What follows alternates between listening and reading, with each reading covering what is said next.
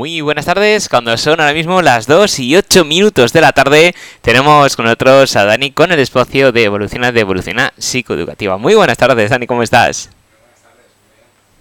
Bueno, hoy tenemos eh, un tema muy, muy estresante, muy, muy interesante. Toca ahora. Épocas de exámenes y las cosas no, no se han hecho muy bien, para lo que parece ser. Bueno, no es que estén o mal, es que mm, hace que se... A ver, bien o mal, piensa que hay 30 personas en una clase, que son muchas personas, para algunos estará bien, para otros no. El problema que cuando, cuando tienes un calendario de exámenes como el que tienes, ¿vale? Y, y todos los trabajos y deberes al final, pues lo que pasa es que va a haber cierta gente que va a tener problemas para, para poder llevar tres asignaturas a la vez. Es decir, que el tema que vamos a tratar hoy es el- esta época de exámenes, calendario de exámenes, ¿no? Más o menos. Y lo que me gustaría tratar, ya que, ya que acaba de concluir el trimestre, bueno, acaba de concluir, no, va a concluir en breves. ¿vale? Eh, es un poco lo que yo he visto de- desde el principio del trimestre ahora, desde que empezó el curso, ¿vale? Que parece también una campaña política, ¿sabes? Eso de que vienen elecciones y se ponen a arreglar carreteras a última hora.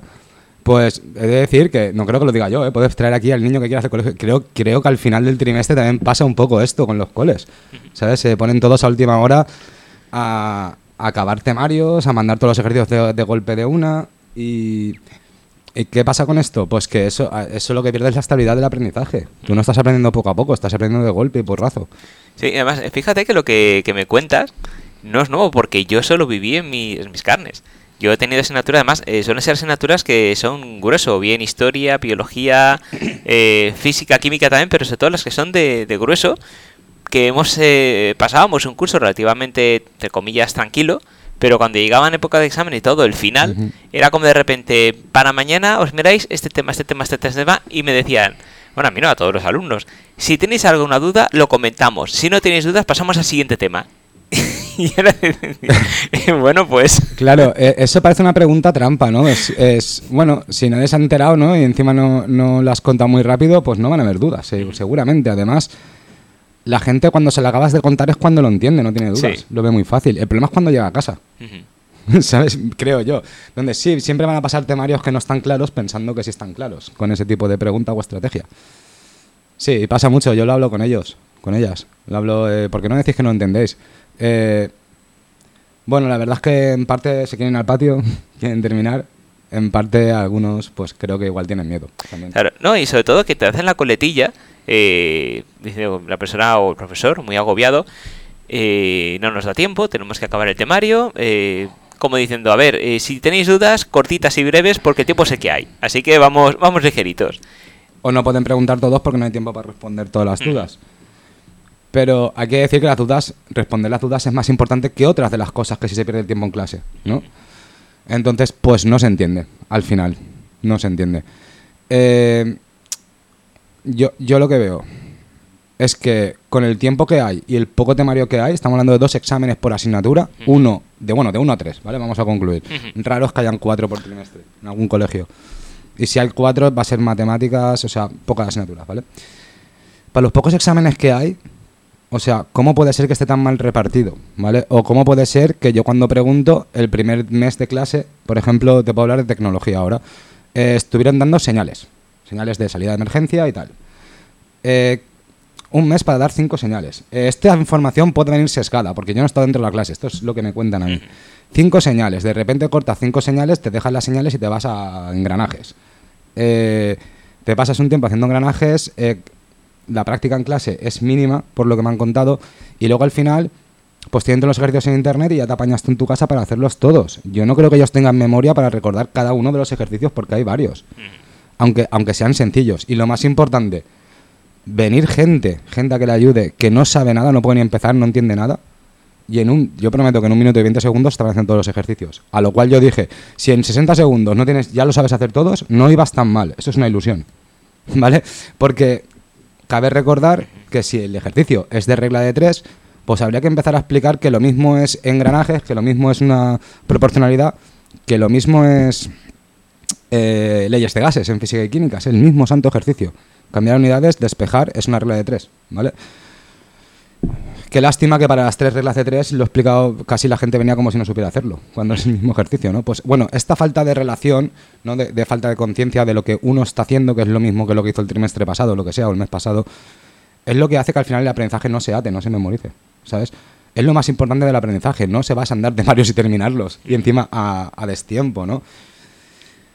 Yo quiero decir que, que si tú acumulas todo a la última semana, la- el último mes, eh, se hace complicado hacerlo todo a la vez.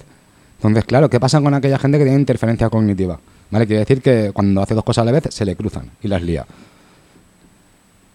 Pues mal asunto, porque si además no, no hemos diagnosticado a- al que aprende, ¿sabes? Em, no sabemos que puede tener ese déficit de atención, lo juntamos toda a última hora y luego le decimos a los padres que no ha estudiado, muchas veces los padres dicen, no, si ha estudiado, si ha estado conmigo, ¿cómo no va a estudiar? Otra cosa es que le salga mal el examen. Y la pregunta es, ¿por qué le sale mal el examen? Cuando yo pregunto esto es cuando la gente no sabe contestar, ¿sabes? Re- realmente. Porque el tema de las neuronas igual es importante, o el tema de valorar que hay gente que te puede hacer siete asignaturas a la vez y gente que más de una no le des. Y por eso no pueden estudiar, no pueden estar apre- aprendiendo temas. Yo creo que sí, ¿sabes?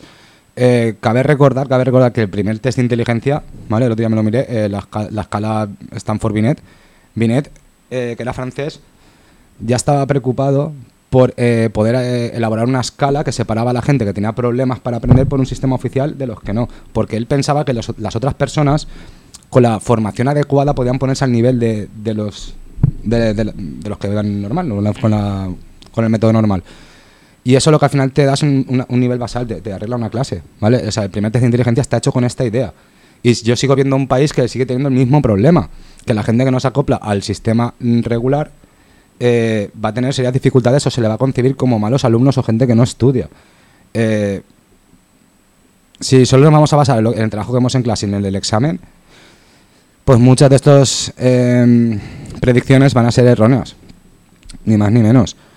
Eh, luego yo veo a gente que estudia a casco porro, ¿vale? Que si no estudias, vale, lo puedo entender, pero si estudias a casco porro eh, y lo que pasa es que no se te da bien estudiar tres asignaturas a la vez, claro, ¿qué es lo que pasa? Que, que cuando viene igual un suspenso, pues esto, esto es lo que pasa, porque yo sé esto, porque yo, yo pienso, ¿sabes? O sea, vienen los padres y me dicen, ¿qué, qué pasa? Algo está fallando. Y los mismos padres no se dan cuenta que yo ni pongo el examen ni lo corrijo. Claro, ¿qué pasa con que, que- he visto este trimestre? Gente con un buen nivel de matemáticas, con un buen nivel teniendo fallos tontos en signos, en exponentes, ¿vale? Porque el exponente en cuanto cambias, cambia de signo. Eh, tres, o sea, he visto hacer los deberes, métodos buenos, buen entendimiento de las mates, tres fallos de signo. Vamos a quitarle todos los ejercicios y una barbaridad de puntos a esta persona por esto. Claro, es que si haces, hacen eso, seguramente esté suspendido y el padre piense que no sabe, no entiende, o, o que no sabe. Y ahora está viendo una gran diferencia entre lo que es el aprendizaje y la nota del examen. Pero una gran diferencia. Y se puede demostrar, porque cada vez que se repite el examen suben 3-4 puntos. Y tú no puedes subir 3-4 puntos. O sea, y te lo repiten casi sin estudiar.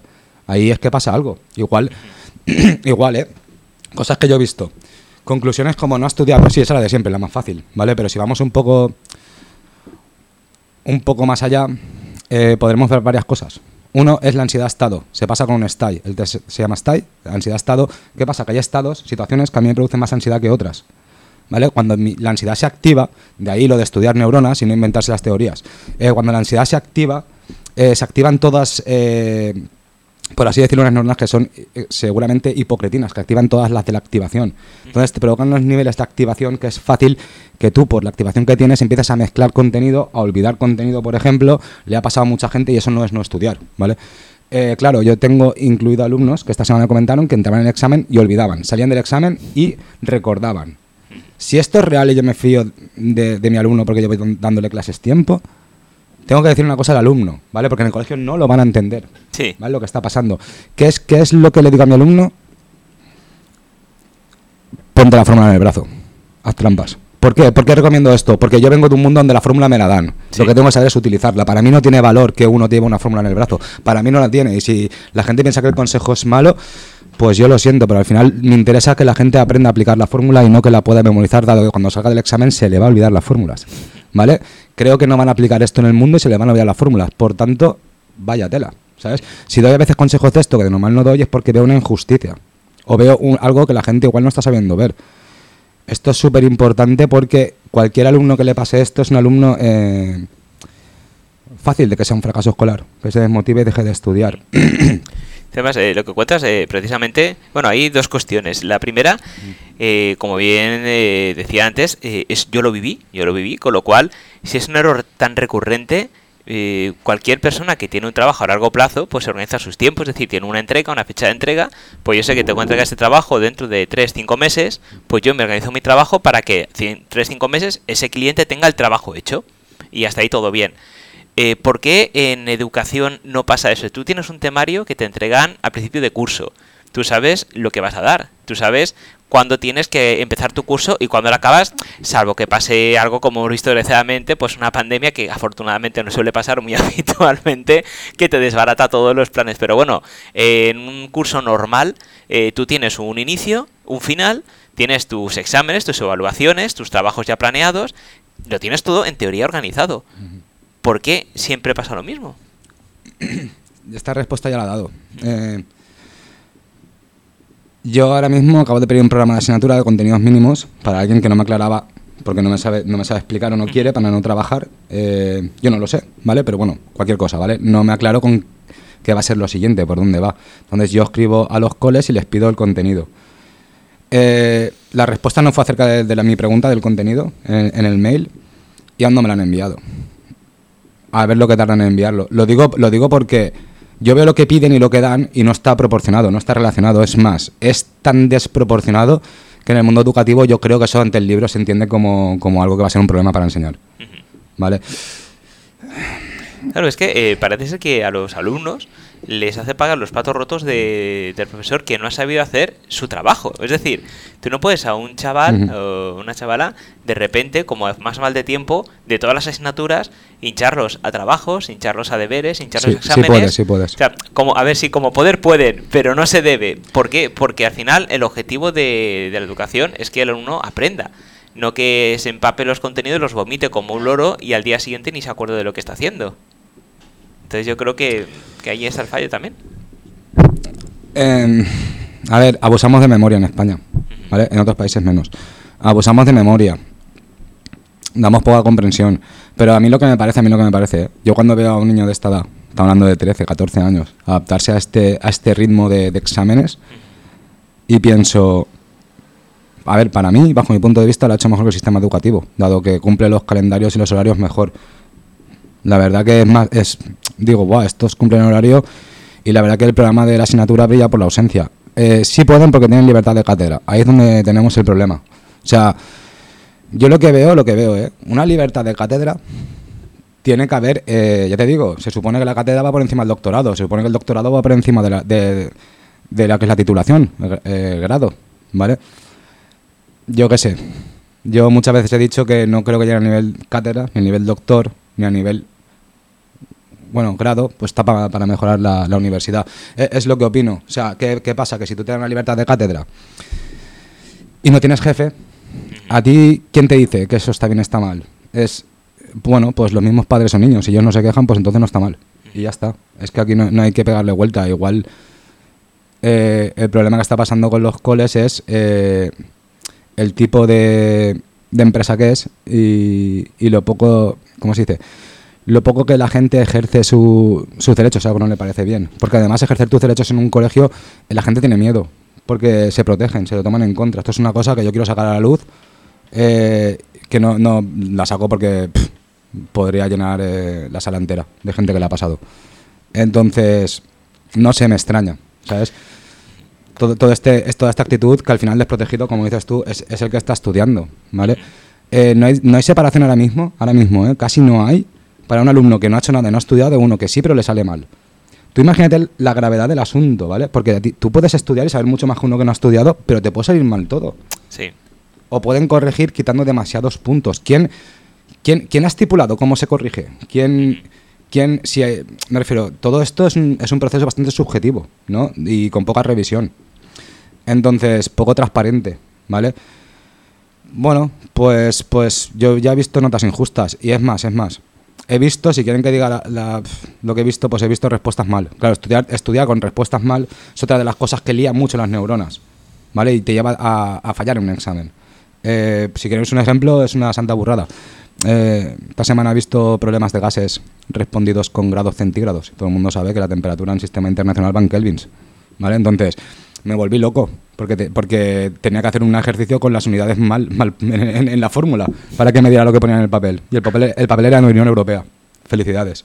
Impresionante. Para una regla de tres eh, que estén en unidades que no tocan. Así que no sé, yo veo que son muy exigentes y cuando. Y, sinceramente, yo lo que yo he visto, ¿eh? Hay física y química en segundo tercero de eso. Si bajo un alumno de segundo bachiller, que es otro nivel de física y química, la verdad, creo que le explica al profesor. O sea, yo tengo, tengo esta creencia firme. ¿eh? Si bajo uno segundo bachiller, se lo come con patatas explicando. Esto es lo único que pienso yo. Eh, porque he visto la misma cosa explicada tres veces en una libreta. He visto eh, clasificaciones mal hechas de, de separación de mezclas. ¿Sabes? Las heterogéneas las meten en las homogéneas. No sé, he, visto eh, tantas cosas que al final eh, lían más que ayudan y que creo que es una falta, una falta de conocimiento del que está dando los apuntes más que de problema del que estudia, que quiero decir una cosa, todos conocemos las dificultades de aprendizaje, pero no las de enseñanza. De esto nunca se habla. También hay dificultades de enseñanza, dado que al igual que la gente aprende distinto, la gente enseña distinto. Y no todo el mundo enseña igual. Ahora, pero yo, pero esto no se va a valorar, ¿para qué? ¿No? está bien hecho. Aprobó una posición y ya está. Es, hay, hay una especie de revisión, como, como hay en la universidad, que les puntuaban a los profesores, y si sacabas mala puntuación X y no me acuerdo qué pasaba. No, no la hay. ¿Es, ¿Es momento de ponerla? Yo creo que sí. Es porque yo lo diga y esto va en contra. No, es porque creo que los niños lo merecen, ¿sabes? Las niñas lo merecen. Es porque creo que la gente que paga el colegio en impuestos y estando en el año en el que estamos en la Unión Europea, estamos salidos ya de nuestro nivel normal, ¿sabes? Eh, como dije, ¿sabes dónde estamos en el informe PISA ahora mismo? El informe PISA no es lo que más me gusta a mí, pero es el informe más oficial que hay de nivel académico a nivel europeo, ¿vale? En el informe PISA estábamos cuando lo miré, no me acuerdo si era 2022 o 2021, no ha cambiado mucho, ¿vale? No toméis a rajatabla las posiciones, pero sí como guía. Estábamos solo por encima de Extremadura, Canarias y Andalucía, la comunidad valenciana, ¿vale? Si lo quieren saber. A nivel de Europa, mitad tabla para abajo, como siempre. El norte, el norte de España tiene mejor educación que el sur de España en puntuación. También decir que la puntuación de 500 puntos se va a 30 del norte al sur, que habría que ver si hay tanta diferencia real como, ¿sabes? Como tal. Y, luego este tipo de cosas, viendo, el nivel donde estamos y hacia dónde vamos, eh, ni se te ocurra de, hablar de esto con nadie que trabaje dentro de la educación que se lo va a tomar a mal. A mal, perdona. ¿Y, y los datos oficiales? ¿Para qué sirven? O sea, me, refiero, y a mí no son mis favoritos ni nada, pero ahí están, hay que, hay que respetarlos.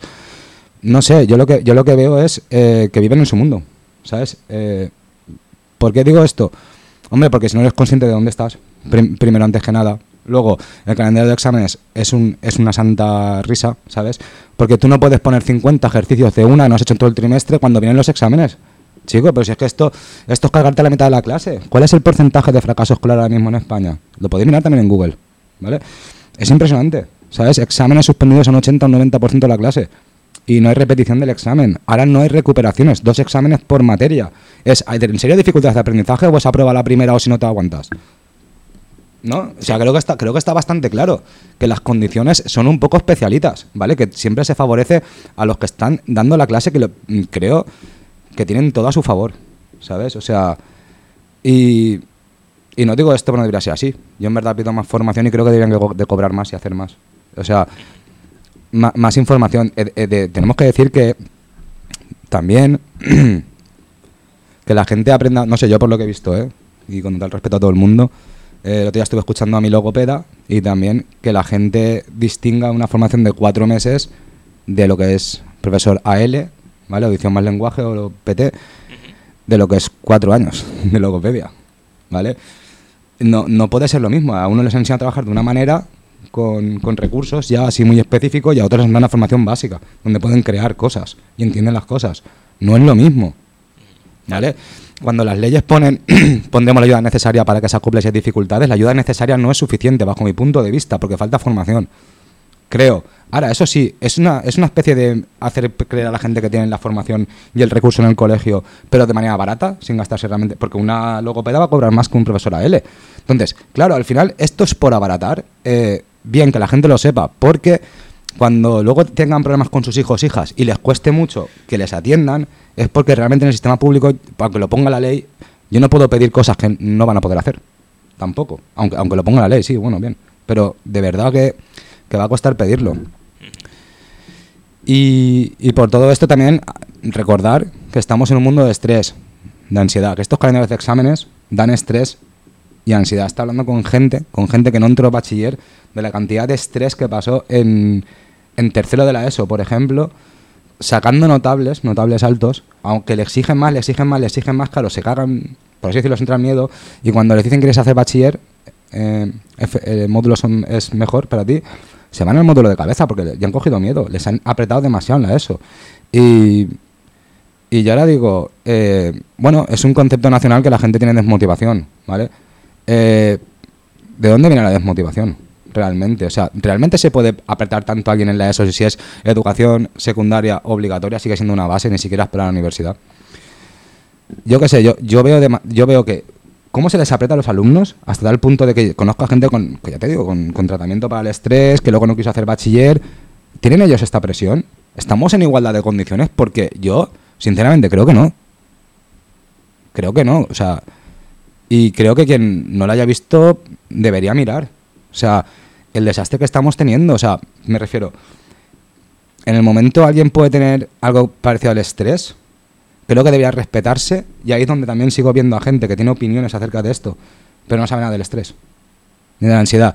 Es como, habría que respetarlo, si hay un diagnóstico, respetarlo, porque está por algo, igual está mal, pero creo que no habría que empezar a decir, no, eso es porque quiere, eso es cuento.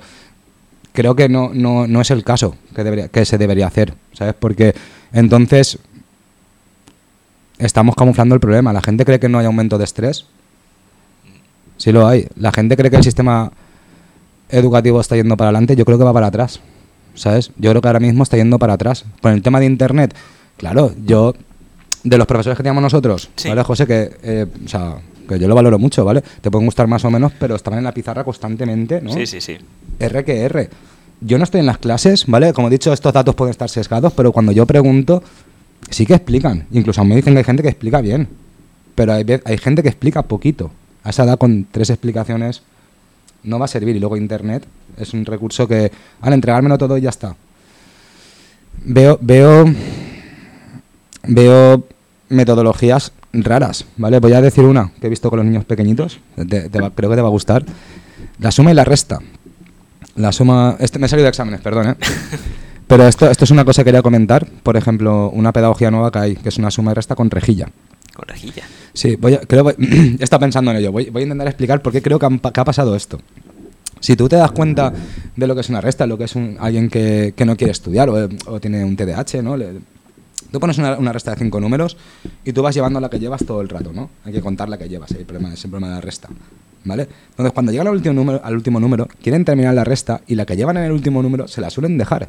Yo he visto exámenes de matemáticas con un cero estando todas las restas bien, excepto la que llevan en el último número. Es que no es un cero, ni siquiera es un suspendido. Eso, para mí. ¿Qué pasa? Que había tanta gente que se dejaba la que llevaba por problemas de atención o tal, pues niños pequeños, eh, que han dicho, vamos a inventar un sistema donde no tenga que coger la que llevo, ¿vale? Y es un sistema de rejilla, donde para sumar 82 más 24, como que primero sumas las unidades, ¿sabes? Pones 20 aquí, luego 20... va- Van haciendo como 50.000 restas y lo hacen con palitos. Además tienes que tener palitos de, de 1 en 1, de 10 en 10 por decenas, por centenas, y ya si quieres unidad de, mi- de, de millar. eh, entonces, vale, el sistema de los palitos está muy bien, pero para sumar 2 más 2, si quiero sumar millones, vamos a flipar con palitos, ¿sabes? Y otra cosa, 13 restas para hacer una resta. Luego, mirad los vídeos en YouTube. Son impresionantes. Cogemos más o menos 20 unidades, más o menos no. Tú quieres 20 porque el otro número es un 8 y quieres redondear al 100. O sea, no te dicen por qué cogen 20. ¿Sabes? Te dicen, cogemos 20, por ejemplo. A ver, es que marcamos un método de 50 pasos, todo guay con todos los palitos, y no decir por qué coges 20, entonces no me vale para nada el método. O sea, es que es lo impresionante de esto, de nos hemos puesto ya con el posturo de, yo creo de las redes sociales hemos aprendido todos mucho, ahora mira que bien que queda el método, mira que bien que enseño, pero hemos olvidado la pedagogía. Si no explique, si el niño no entiende por qué coges 20, todo lo de los palitos está genial, pero no creo que funcione. ¿Sabes? Nos estamos dejando lo que es la comprensión, la reflexión, eh, la semántica en el aprendizaje, la metacognición. Estamos solo yendo al automatismo.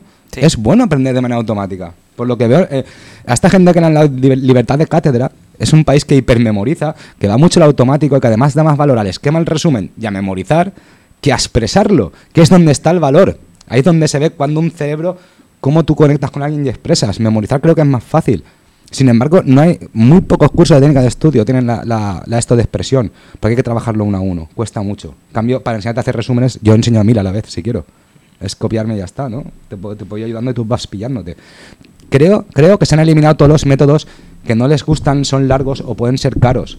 Se están eliminando, como la música, las fórmulas buenas. También decir que al final la música, en Spotify de 100 canciones que tenemos 78, con una misma ruleta de cuatro acordes que van todo el rato girando todo el rato, como las ruletas de rumba.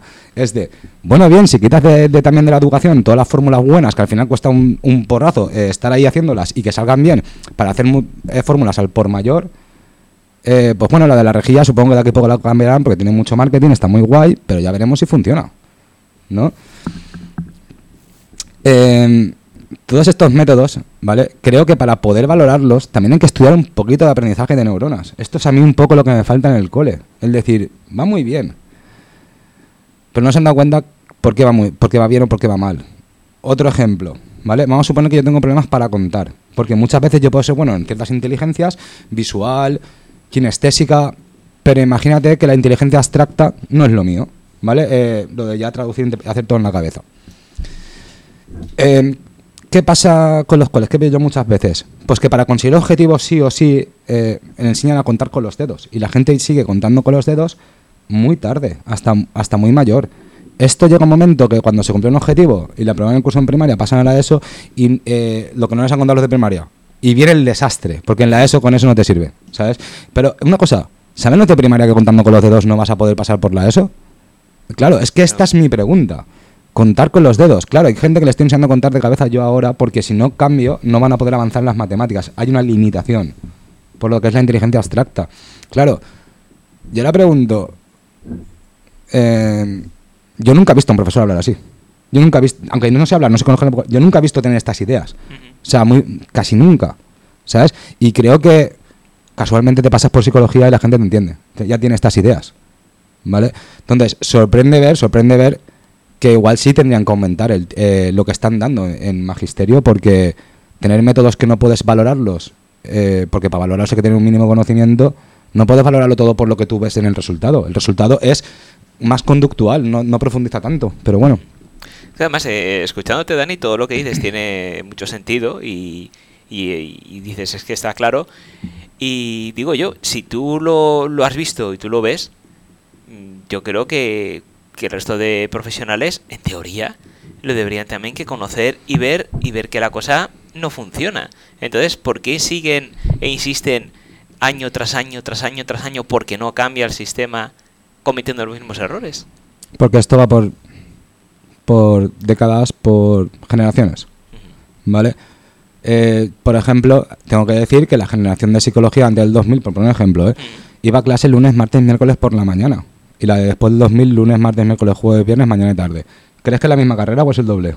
Claro. Esto es una cosa que habría que valorar. Si la gente que está en un colegio ha hecho psicología antes del 2000 o después del 2000.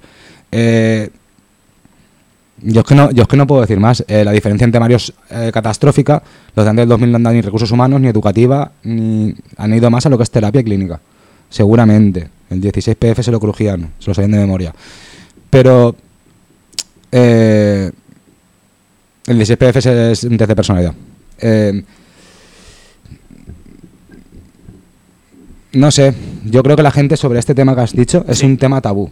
Eh, Ken Robinson ya dijo, a muchas cosas, muchas personas dicen que le interesa la educación, ¿sabes? Como la religión, el dinero y otras cosas. Dice, pero cuando tú sales una noche y hablas a alguien de educación, los ves palidecer, ¿sabes? Como, ¿por qué yo? ¿Sabes? Una noche que salgo, ¿por, ¿por qué me hablas de esto? ¿Sabes? Menudo coñazo, ¿no? Por, por así decirlo.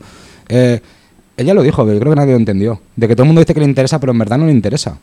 Tú, tú sal y habla de educación, verás cuando te escuchan, ¿sabes?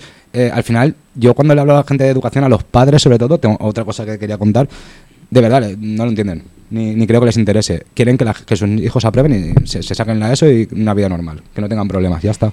Claro, pero es que eso es muy relativo. El aprobar y, y sacársela eso no significa que tengan, a ver, que una vida normal. Bueno, sí, habrá aprobado, no habrá repetido, pero las carencias que va a tener después, es decir, todas las dificultades que, que- que se va a encontrar y, y los trompazos y, bueno, sí, las hostias que se va a pegar cuando empiece una carrera universitaria y ya no valga medias tintas y se dé cuenta que todos los años que ha estado estudiando han sido no perdidos, pero sí mal aprovechados. No vamos a ser tan, tan negativos. Ahí es donde van a empezar los problemas. Sí, ahora estoy intentando explicarle a la gente porque les han dicho que los módulos es lo mejor del mundo, está muy bien, pero yo le digo a la gente que si quieren ir a la universidad que tengan en cuenta que en bachiller son dos años. Que yo prefiero repetir un año en bachiller y pasar por bachiller si tengo claro dónde quiero ir que irme a un módulo. Uy, cogí sanidad y ahora quiero hacer eh, ingeniería en la universidad. No es la misma rama. Ahora métete en otro módulo de la rama de ingeniería y háztelo para luego pasar a ingeniería. Porque tú para pasar a la universidad tienes que coger la misma rama en, en módulo. Y lo mismo en módulo medio que a módulo superior. ¿Vale? Eh, creo que tienes que pasar a la misma rama, creo. ¿Vale? Entonces, ¿qué pasa? Si te equivocas al final no son dos años, pueden ser seis. ¿Vale? Con el, el medio, el superior, luego me equivoco, me cambio de rama, otros dos, seis años. Para, más, un- más una prueba de acceso más fácil que el selectivo. Si a la gente le contaran la verdad, que yo creo que cuando hablo con mis alumnos no, no conocen esto, le están diciendo módulos está genial, y la gente se pregunta por qué ahora los módulos están genial, nunca lo han estado, ahora están todos genial, ahora todos a módulo. Bueno, en parte porque el nivel educativo ha bajado y no van a poder pasar, ¿vale? Eh, y para poder pasar hay que pringar, hay que gastar tiza, hay que estar ahí uno a uno, eh, día a día, hasta que la gente le sale. No, no, no a todo el mundo le sale la primera. Entonces, pues ahora los módulos están muy bien, pero la gente no sabe que si se equivoca en el módulo, cuántos años va a estar hasta llegar a, la universidad. Y no, no sabe que, por ejemplo, un módulo también es más como un cole y una universidad es más libre. Haces un poco más lo que quieres. Yo les he contado que para mí la universidad pues, pues es lo mejor del mundo, que merece la pena que te maten en bachiller solo por ir allí. Entonces, creo que esto no se lo había contado nunca, no, no lo han escuchado, casi nunca. Es como, ah, es como que ellos ya han decidido si tú vas a valer para bachiller o no. Puedes hacer lo que quieras, pero como ellos ya te, recomiendan mucho. Y quiero decir una cosa, a esa edad, a esa edad, ¿eh? en un verano, el cerebro puede cambiar más que el de un profesor en tres años. Por ejemplo, ¿ves? De esto sirve estudiar neuronas, porque es posible que con 16 en un verano mi mente cambie más que, que el del adulto en tres años. Pues bastante probable. Entonces, nos hemos olvidado de estas cosas cuando juzgamos, ¿sabes? Y para hacer este tipo de juicios, de nuevo, aunque leas y aunque sepas mucho, te puedes equivocar. Esta es la historia. Si no has leído y, y tal, de verdad que no es que te puedes equivocar, es que lo raro es que vayas a acertar. Me da a mí, creo, ¿eh? Y esto es lo que yo un poco veo. Menudos juicios a largo plazo en mentes que cambian en tres meses.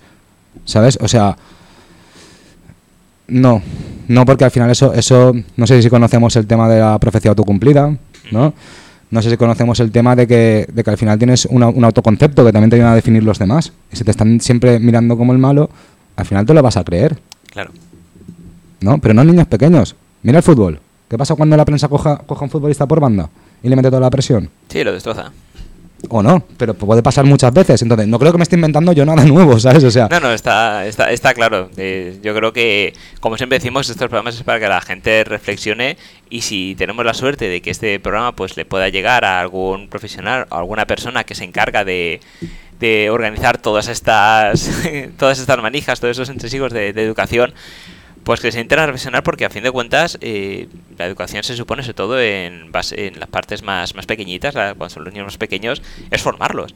Formarlos, crear una base para que el día de mañana pues tengan esa base para poder avanzar. Si esa base eh, la estamos haciendo mal y es una carrera de fondo por llegar a tiempo, por tener las mejores estadísticas y te da igual, absolutamente igual, realmente si esa nota eh, es justa, de si realmente ese, ese niño o esa niña se merece ese 8 o se merece ese 3, tanto para bien como para mal, pues yo creo que hay que hacérselo reflexionar. Pero bueno, para eso estamos aquí, Dani, en este programa, para, para hacer que la gente reflexione y bueno, al menos por nuestra parte que, que no quede.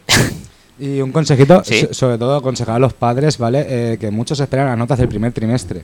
¿vale? Es un, es un error, porque el segundo trimestre es el mismo que el primero en matemáticas. Si lo traes en el segundo, voy a dar primero y segundo.